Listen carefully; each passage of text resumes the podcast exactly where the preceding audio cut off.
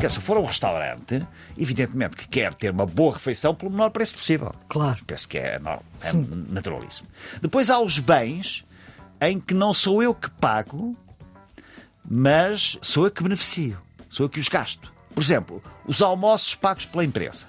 Já não estou tão preocupado. Eu, eu é abstrato, não é? Sim, dizer, claro. Em geral, as pessoas, a não ser por razões de natureza ética, etc., mas do ponto de vista da racionalidade económica, não estou tão preocupado que o custo da refeição seja maior ou menor. Até- aliás, até nem o conheço, mas obviamente continuo preocupado em ter um bom almoço. Claro. Certo? Estamos com o António Bagão Félix, é economista de formação, professor catedrático convidado na Universidade de Lusíada, foi ministro das Finanças e do Trabalho e Segurança Social nos governos de Durão Barroso e Pedro Santana Lopes.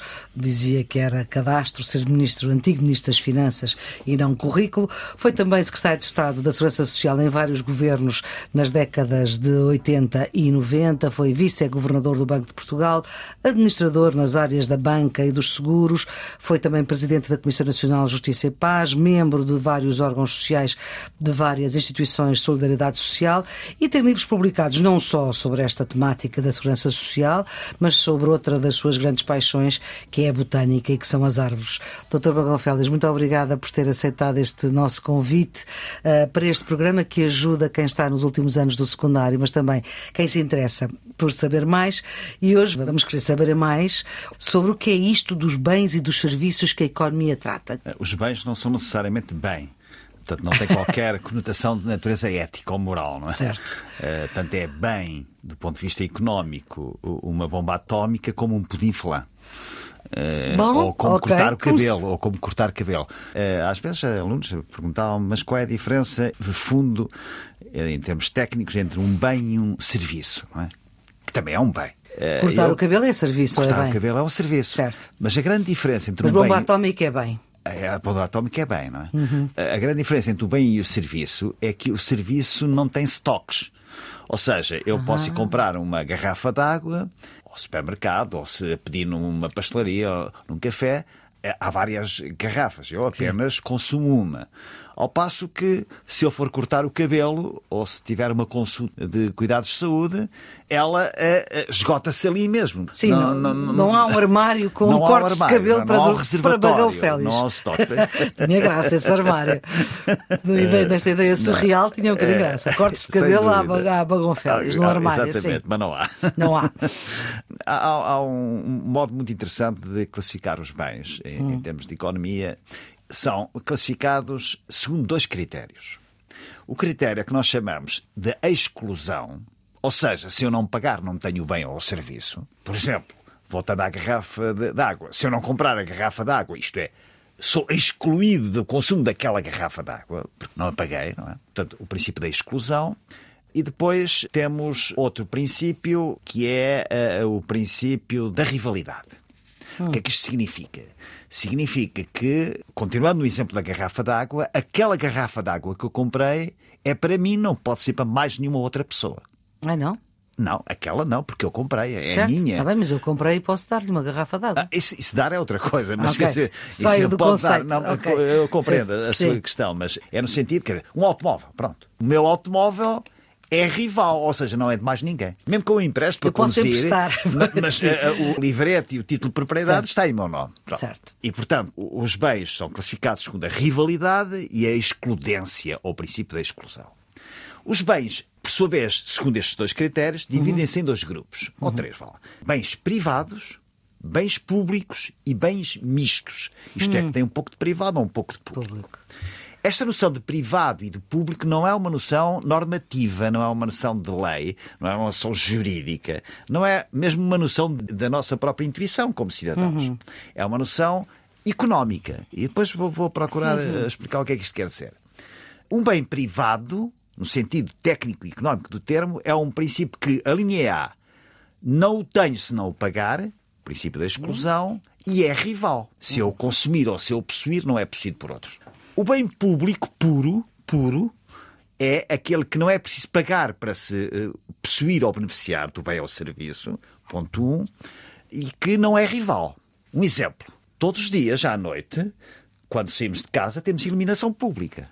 Não apagamos. O facto de eu Quer beneficiar da iluminação pública quando passo naquela rua, a Maria Flor também beneficia. Certo. E as pessoas todas que por lá passam. Não há qualquer rivalidade, certo? Primeiro ponto. E não preciso de o pagar diretamente. Pois, exato. Eu sabia que era essa a questão, mas aqui é diretamente. Exato. Ou, por exemplo, o saneamento. Sim. Ou, por exemplo, a defesa nacional. Podia dar muito mais exemplos. São bens públicos puros. Certo. O que acontece é que a maior parte dos bens nem são completamente privados, nem são completamente públicos. aqui- São mistos. Mas eu vou-lhe dar um exemplo de um bem público, que até pode ser privado. Atenção, privado do ponto de vista de posse.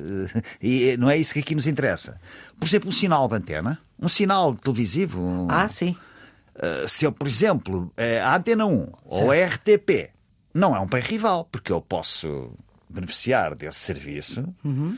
e qualquer outra pessoa também pode beneficiar. Certo. Ou, por exemplo, eh, também não é um bem excludente, ou seja, eu não preciso pagar para ouvir a Antena 1. Bah, Não, paga-se a taxa, mas não, é- Não, mas isso é uma questão adventícia. Isso está a chegar para todo lado. Não é? Isso Sim. não- Mas, por exemplo, posso dar um caso de um bem semelhante que também não é rival, ou seja, o facto de eu consumir não quer dizer que os outros não o possam consumir, Sim. mas que me obriga a pagá-lo. Por exemplo, a BTV de Benfica, ou a Sport TV, ou a Eleven, ou, Hum. Sim. ou Netflix, ou Certo. seja o que for. Não é? Lá estão os bens mistos. É misto? A Benfica TV é misto? É misto no, sentido económico do termo. Ou seja, misto porquê? Primeiro, porque eu tenho que o pagar Para ver. ver. Segundo ponto, é rival ou não é rival? Não é rival. O facto de eu ter uma assinatura na BTV ou na Sport TV não impede que outros tenham, pelo contrário. Sim, claro. Pelo contrário, havendo mais, a oferta pode ser melhor, não é? E mais estável do ponto de vista do negócio. Portanto, os bens mistos, aqueles em que ou não se paga, mas são rivais, ou paga-se e não são rivais. Agora, já agora, um exemplo contrário, que é aqueles bens que não se paga, mas podem ser rivais, não é? Por exemplo, até ah, uma noção interessante, porque é de um bem que pode ser hum, público, neste sentido que estamos a usar a palavra, e que de repente se transforma num bem misto. Uma autoestrada, oh, vá lá, uma, como é que se chama? Uma scoot, que é para, não, não tem sim. pagamento, esse scoot. Sem vamos- custos para o utilizador. Exatamente. sim. E vamos supor que há um problema qualquer de obras e forma-se uma fila brutal. O espaço que a fila evidencia é um espaço rival. Ou seja, naquele sítio onde eu estou não pode dar o de carro. Exatamente. Ou seja, os bens públicos, os bens que, repito, não é preciso pagar diretamente para o obter. E não são rivais, ou seja, o meu consumo não prejudica o de outros. A grande maioria dos bens públicos, o caso da eliminação pública que eu lhe disse, não é assim, mas a grande maioria dos bens públicos, a certa altura, entram na fase que nós chamamos tecnicamente de congestionamento. Isto é, transformam-se em bens rivais. Olha, na Covid, Sim. as urgências. Lembra-se aquelas filas todas ali de ambulâncias, Exatamente. para Santa Maria? E São bens que não é preciso pagar. Era públicos. acesso gratuito e universal ao Serviço Nacional de Saúde, mas que se tornaram fortemente rivais, com consequências até para as pessoas em questão, não é? As filas de espera no Serviço Nacional de Saúde eh, são bens que transformaram em rivais. Que é quando marcam uma consulta, ou num hospital privado também, ainda há dias Sim. eu marquei uma consulta daqui a seis meses, certo? O que é que isso significa? Significa que há um congestionamento e o bem tornou-se de facto rival. Há outro tipo de classificação que eu também acho que vale a pena. citar, que é classificar os bens ou serviços de acordo quando somos nós a pagar ou quando são os outros a pagá-lo. Eu vou dizer porque é que eh, estou a sorrir por causa da, da conclusão eh, do meu raciocínio. Bem, os bens que eu consumo e que eu pago, que é a maioria dos bens, não é? Sim. São bens em que eu quero, a linha A, pagar o menos possível. A linha B, que o bem tenha a maior utilidade e proveito possível para mim. Quer se for um restaurante, evidentemente que quer ter uma boa refeição pelo menor preço possível. Claro. Penso que é, normal, é naturalíssimo.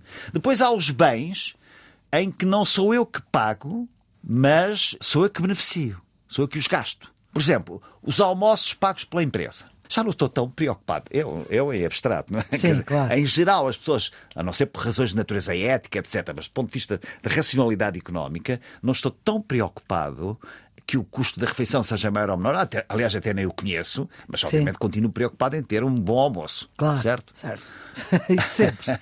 Ainda mais, se calhar. Sim, sim. Depois eh, há aqueles, ao contrário, os bens que sou eu que pago, mas que não são para mim. Por exemplo, se eu der, entre aspas, uma prenda ou um presente, como aqui se diz no Sul, a mim próprio, estou interessado em que gaste o menos possível e obtenha o maior proveito, benefício, utilidade possível.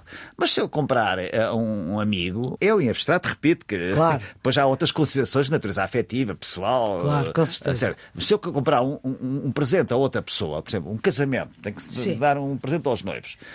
Quer dizer, a minha preocupação é, sobretudo, eh, gastar menos e não estou muito preocupado, do ponto de vista da racionalidade económica, com Sim. o benefício ou utilidade que o bem possa ter. Não é? Para, eh, Basta que faça parte recebe. da lista de Basta- casamento, Exatamente. exatamente. exatamente. E, portanto, se Ok, a pessoa for Finalmente, os bens, onde se insere a maior parte dos bens públicos, que são aqueles que eu não pago diretamente e diretamente até posso não beneficiar deles. O exemplo mais abstrato e interessante que há é as prestações da segurança social. Ou seja, em que eu não pago diretamente e em que eu não beneficio diretamente, mas posso beneficiar. E, portanto, não há, do ponto de vista do utilizador, do beneficiário, não há preocupação com o custo, preocupação entre aspas, mas há preocupação com a maximização do benefício, da prestação, da pensão, do subsídio de desemprego, do subsídio de doença, etc, etc. E a grande dificuldade dos problemas, eh, por exemplo, de segurança social, de assistência social, de ajuda social, são problemas deste tipo. Em que tem que haver uma autoridade regulatória, normativa, que normalmente é o Estado, mas tem- pode ser uma, uma região, pode ser uma instituição específica para esse domínio, tem que arbitrar a revelação das preferências. A revelação das preferências faz-se com três grupos. Ou faz-se no mercado pela via do preço e da qualidade e da tempestividade na recepção do bem, não é? Ou faz por via administrativa, ou faz por via eleitoral. Portanto, são essas três São maneiras. essas. As grandes questões da segurança social, a arbitragem e, e as escolhas fazem-se pela via eleitoral, dos problemas apresentados. Não? é? Em democracia, obviamente. Claro. ou fazem-se depois, consequencialmente, por via administrativa ou normativa da lei, não é? Só mais um ponto que. A serviços, noção que e é- classificação de bens e Bens e serviços. serviços. Há os bens cujo consumo provoca, cujo consumo ou produção provocam, agora vou dizer um jargão, externalidades, têm efeitos adicionais que transcendem o, o produtor que os faz ou o consumidor que os usa ou utiliza ou gasta. Vamos lá dar um exemplo disso. Um exemplo. Externalidades positivas e negativas. Sim. Uma fábrica que polua bastante, um rio ou o ambiente, está a transferir para a sociedade um custo adicional, que é o custo da poluição. E, portanto, há uma externalidade negativa. Normalmente, as políticas públicas, ou, por exemplo, o tabaco. Eu nunca fumei, não é? Mas uma pessoa que fume, ou que fume mais ou menos, para além de poder ter consequências a nível, boas e más a nível da sua saúde, Boas, poucas. mas tem externalidades, tem consequências que estão para além da órbita do próprio consumidor, que Fumador é passivo. Quem o vive fumador passivo, desde logo, agora menos porque em espaços fechados já não é autorizado. O fumo, mas eu lembro quando entrava, eh, e a Maria Flor também sempre entrava, entrava num restaurante, então, Sim, sobretudo no inverno, com o vapor d'água, com tudo, aquilo era um verdadeiro entrar numa cabine de, de fumo, não é? Sim. Ou num avião, Sim. se fumava, etc.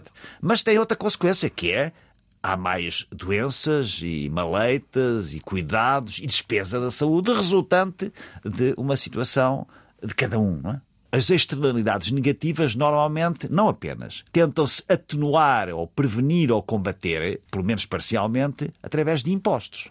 Hum. Impostos sobre o CO2, sobre a poluição, Tem imposto muito- sobre o tabaco, o imposto. imposto sobre o açúcar Sim. E podia cit- citar mais.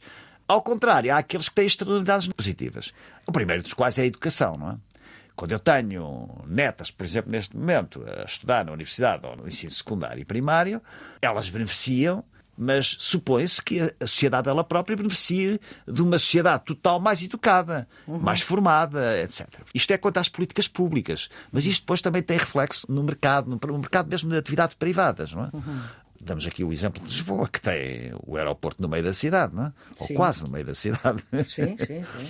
Ali ao pé da minha casa, os aviões passam a cerca de 250 metros, quase já na mesma altura do meu prédio, que eu vivo no 11 andar, e passam a 250 metros todos os dias, quase todos os minutos, não é? Sim, sim, eu também. E portanto, quanto mais perto estiver, por exemplo, do aeroporto, a poluição sonora e a poluição até atmosférica do ar Hum. leva a que, em tese, os preços daquelas casas tenham menor valor, porque a situação num aeroporto provoca ela própria externalidades negativas deste tipo, não é?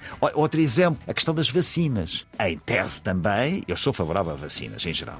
é? A tese é de que a pessoa é vacinada para se proteger ela própria, mas também está a proteger todos os outros à sua volta. Mas, por exemplo, como é que se erradicou a varíola? Foi desta maneira, não é? Quer melhor externalidade positiva um de ato acabar- individual que é a vacina que acabou com uma, uma, Uma doença com- complicadíssima. complicada, exatamente. Doutor Bagão Félix, vamos ficar por aqui. Vamos voltar a falar ah, de economia noutro episódio do Serviço Público Bloco de Notas. A produção é de Ana Fernandes, os cuidados de emissão de Fábio Ribeiro, ideia e edição de Maria Flor Pedroso. E se nos apanhou a meio, já sabe, estão todos os episódios do Serviço Público Bloco de Notas em podcast. Tenham um bom dia.